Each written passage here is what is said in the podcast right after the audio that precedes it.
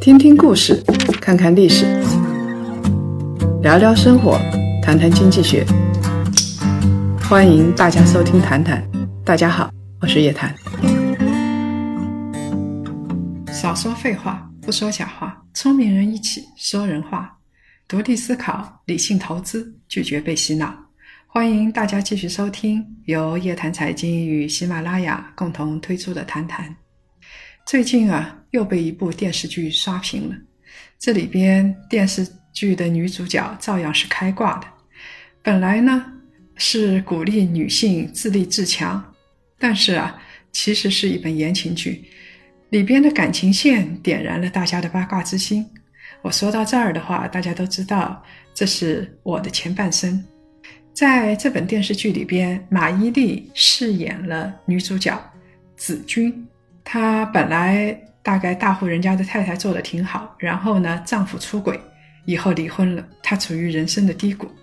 这个时候，她有一个好闺蜜唐晶，就托自己的委托自己的男票贺涵来照顾一下失落的女主角。我不知道她这个女闺蜜，她这个闺蜜到底是怎么想的。因为让自己的男朋友去照顾自己的一个闺蜜，这本来是很奇葩的事情。照顾一照顾二照顾就照顾出问题了，女主角和她自己的男朋友就相爱了。这好像是一个老套路的故事。女主角先是被删了，然后又删了自己的闺蜜。其实这个故事也并不是太简单。她虽然说是。呃，唐晶和男朋友贺涵已经分手了，但是这里边这个故事是纠缠不清的，因为唐晶跟男朋友贺涵老是分分合合。虽然说女主角子君看上去不像小三，但是也不算是什么太光彩的角色，因为贺涵和唐晶分分合合纠缠了十年。而且他也很清楚，子君应该是很清楚的，就是唐晶虽然跟贺涵分开了，但是两个人之间，尤其是唐晶对于贺涵还是有感情的。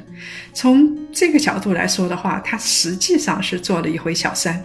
当然，最痛苦的就是唐晶了，一个是自己的好闺蜜，一个呢是自己的男朋友。虽然表面上分手了，生命中两个最重要的人相爱了，都背叛了自己。我很难想象他以后会不会相信朋友，相信生活。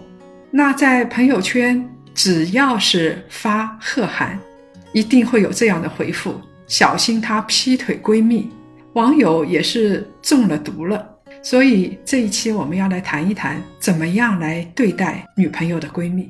我的前半生，它是改编自易舒的小说。易舒的书我看过。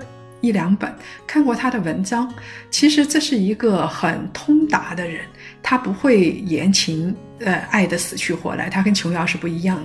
所以在易舒的笔下，子君是一位洒脱而清醒的女人。在被丈夫要求离婚的时候，子君是这样想：在那一霎间，我把他看个透明。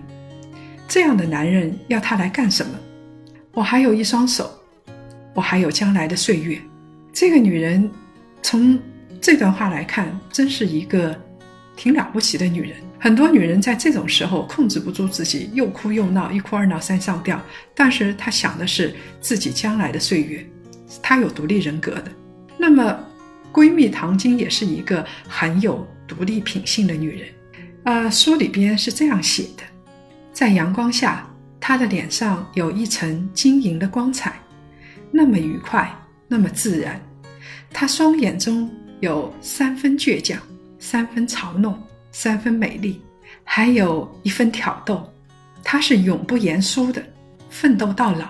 可见这是一个啊有自己独立生活和独立精神的女人，而且也很会生活。这两位好闺蜜看起来都是自立自强的。物以类聚，人以群分，所以难怪这样的两个人会成为好闺蜜。闺蜜嘛，肯定是跟自己有点像，因为在对方身上看到了自己，才会成为好朋友。所以闺蜜的身上多多少少有我们自己身上的一些品格。男朋友既然喜欢我，当然他也会喜欢我这类的人。因为审美和价值观本身就是重叠的，所以她能够喜欢上我。一旦跟闺蜜接触多了，然后就喜欢上闺蜜了，这是一个概率相当大的事件。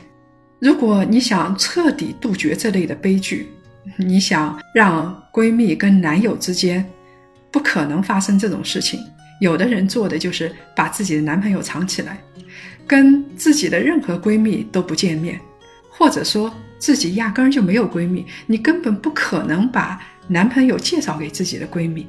但是这真的是一个好办法吗？为了一个男人断绝自己的社交，这真的是很愚蠢。而且这个男人只要他是一个职场中人，他就会接触各色人等。你想把一个大活人藏起来，就属于你，这纯属犯傻。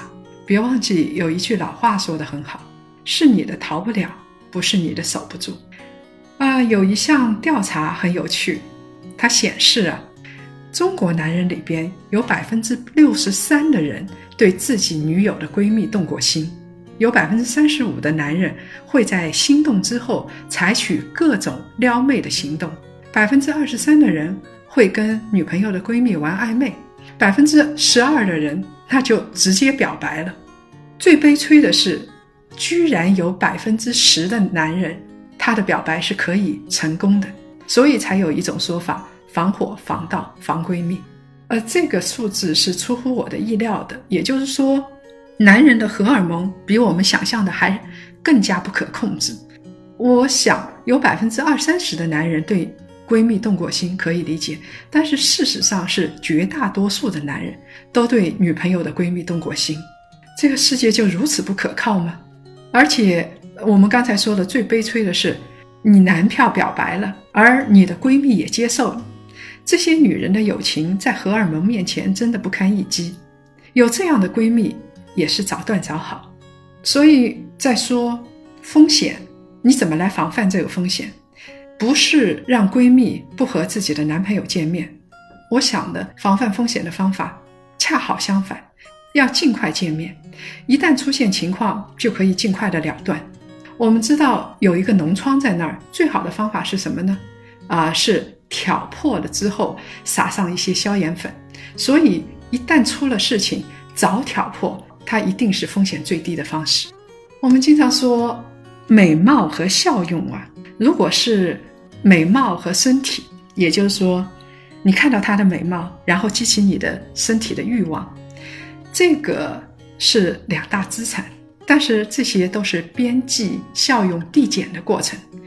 啊，我们说了。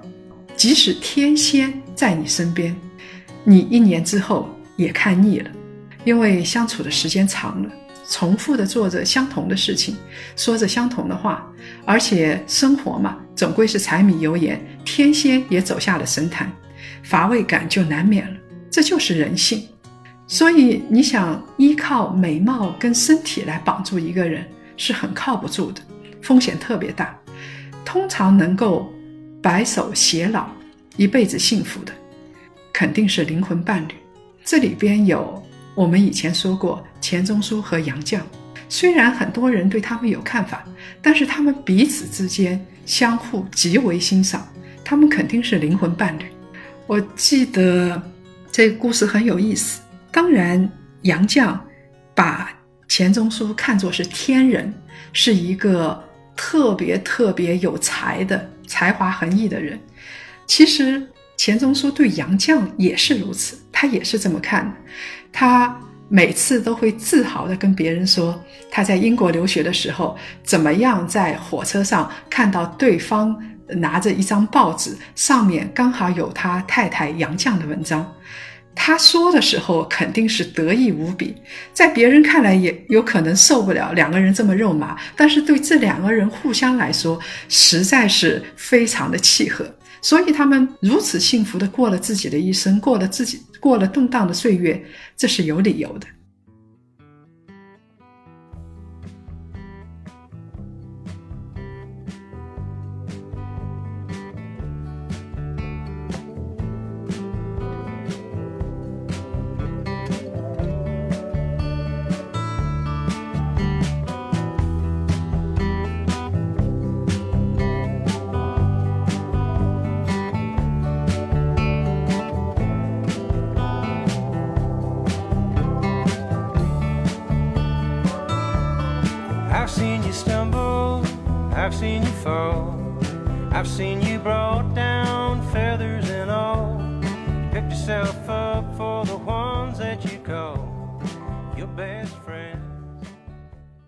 灵魂跟荷尔蒙是两条路，所以你灵魂上有可能觉得这个人很好，但是你的荷尔蒙一定会让你去找到年轻漂亮的人，美女、小鲜肉、小花。所以，一旦有一个新鲜感的漂亮一点的女性出现在你的面前，就会像地心引力一样，基因就会驱使男人去犯这样的错误。所以成龙在才会说他犯了一个男人都会犯的错误。其实他就在说啊，男人的荷尔蒙是一样的，男人的基因都是差不多的，就是广泛的撒种种田嘛，并且闺蜜是最经常跟女友在一起的那么一个女人，所以你天天看到女友，看到女友的闺蜜，这就会形成一个巨大的威胁。在美国的电视剧美剧有一个破案片《犯罪心理》啊，这个我是追剧追到现在了啊，呃，尤其是前面的三季是非常好的，对于人性有非常透彻的了解。它里面有这么一句话：人们贪图经常可以见到的东西，近水楼台就是潜在的危险关系。有时候，你男朋友有可能灵魂上更爱你。但是机缘凑巧有这样的机会，他说不定就去咬了你的闺蜜一口，这种可能性很大。这几年啊，闺蜜跟男友之间的那种事情，在电影电视剧里边表现的非常多。除了我们刚才提到的《我的前半生》之外，还有郭敬明的《小时代》，里面简直是男男女女乱搞一通，爱情友情被搅得一塌糊涂。大家都是好朋友，但是呢，今天你和我的男朋友上床，明天为了报复，我就要和你的男朋友上床，最后爱情友情全都丢失了，大家都撕破脸。这样的爱情和友情实在是弱不禁风，而且会给自己带来致命的打击。我觉得你恋爱多了，或者这样的事情做多了之后，你就会不相信人性，不相信感情，这对自己来说是最大的损害。所以现在有一些人的原则就是，不和自己圈子里的朋友产生感情纠纷，这可以避免系统性的风险。如果你一旦和圈子里的某个朋友产生了不伦的恋情，有可能你的整个朋友圈都会崩盘。当然，也有一种闺蜜是上赶着去勾引你的男票的，这样的闺蜜早走早好。我一直在强调人性啊。我们不要太相信，我们不要太去考验自己的人性，因为人性是由我们的动物本性所决定的。男人垂涎漂亮的女人，这是人性。曹操就是这样子，关羽也是这样子，所以连他们都这样，我们怎么能想象说男人看到漂亮的女人毫不动心呢？这违反常识，即使是太监，他也会动心。所以。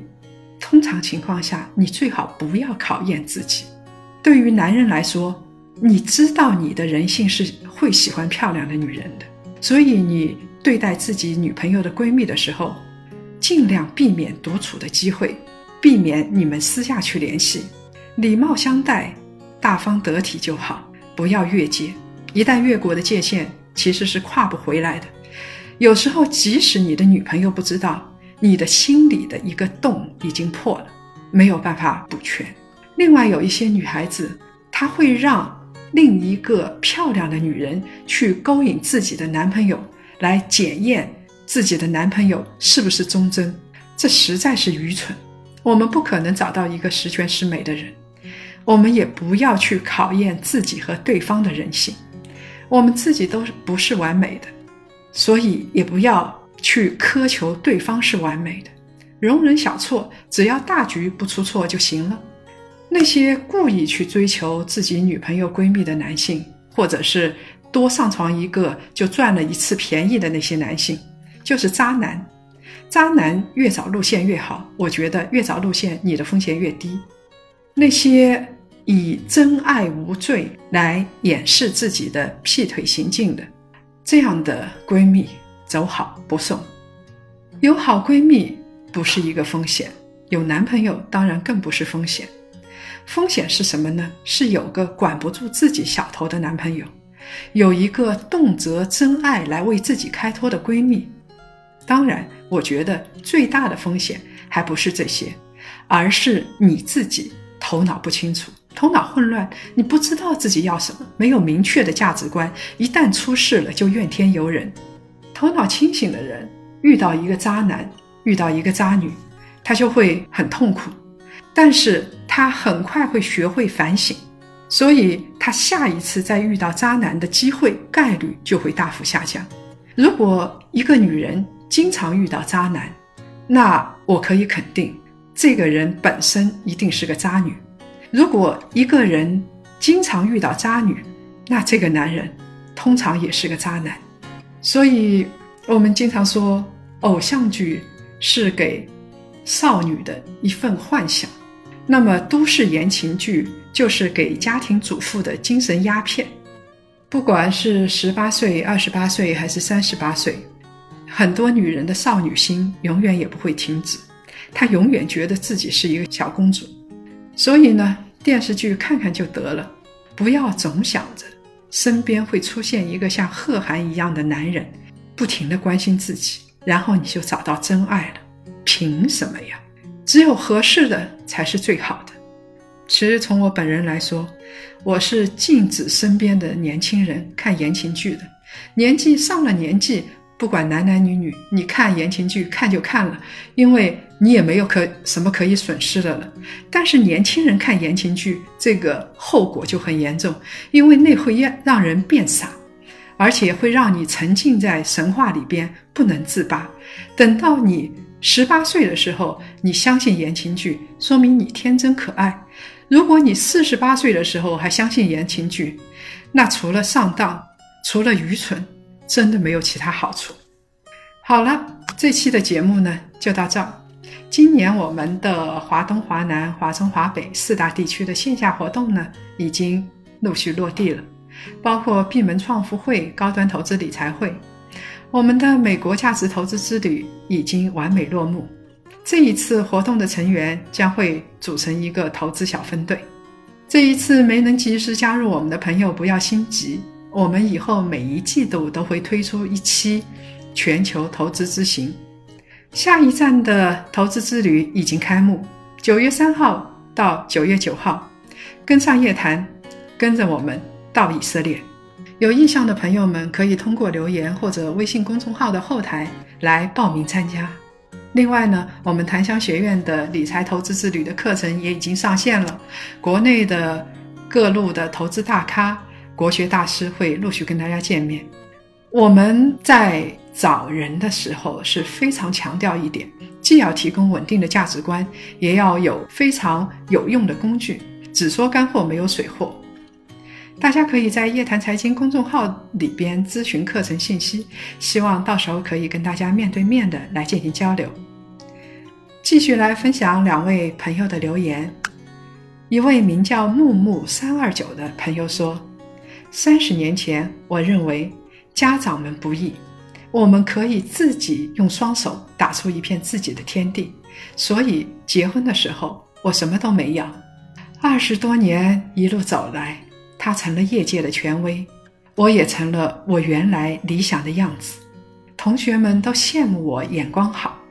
零三年的时候，我病了，医生说我两年就会进入肾衰期。他从医生那里知道我活不过三年，命运在这里改变了。我也不能接受出轨。这些年的经验告诉我，女人更应该注重自己的成长。而不是相夫教子。我相信这位朋友他是有自己的肺腑之言，因为他有痛苦的经历。而这位朋友应该也已经上了一点年纪了啊。我们应该知道，生活里边我们尊重人性。其实你丈夫，我相信肯定是你丈夫，他在这么多年里头，你们两个生活就很幸福，那就把它当做一段美好的记忆。毕竟咱们生活里边的。大部分时间都是幸福的，这已经很好了，对吗？而且这位朋友，我想祝你的身体早日康复。另外一位名叫艾 y 的朋友说：“哎，这位朋友，你的名字啊，我觉得应该是这么读的啊。如果读的不对，呃，请你在后台告诉我们。”他说：“貌美、肤白、大长腿，学历不高，又是绝世花瓶，这简直是胡说八道。女人总会老去的，颜值总有一天会消失。有的女人很美，但只是外表的美，内在的美也很重要。”如果是皮美，但是这样的美人始终与有修养、有文化的美女区别很大。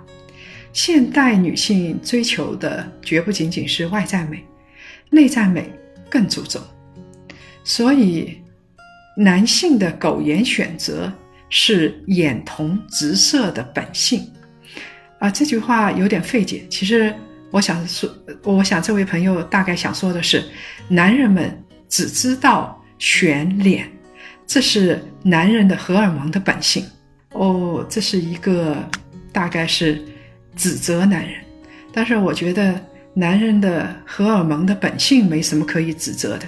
如果说很多男人为了责任，他能够控制住自己的荷尔蒙，那这样的男人反而是我们挑选的对象。那如果是选到这样的男人，我想祝福你。跟各位来预告，八月底呢，我们会在复旦大学召开夜谈财经知识付费的产品发布会，谈谈也会在内容上全面升级。我们会从谈谈的听众朋友中邀请几位去到现场参与会谈，共同见证这个特别的时刻。想要参与的谈香们，请密切关注夜谈财经的官方微信号。如果各位想了解更多财经经济类资讯，请搜索拼音谈财经，或者呢关注公众号夜谈财经。下个月老时间老地方，我们不见不散。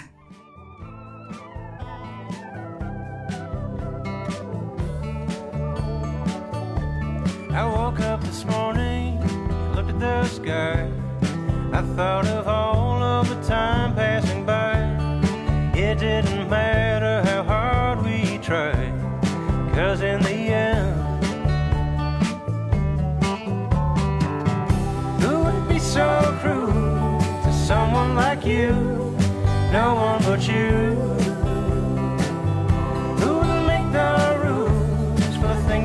do? No one but you.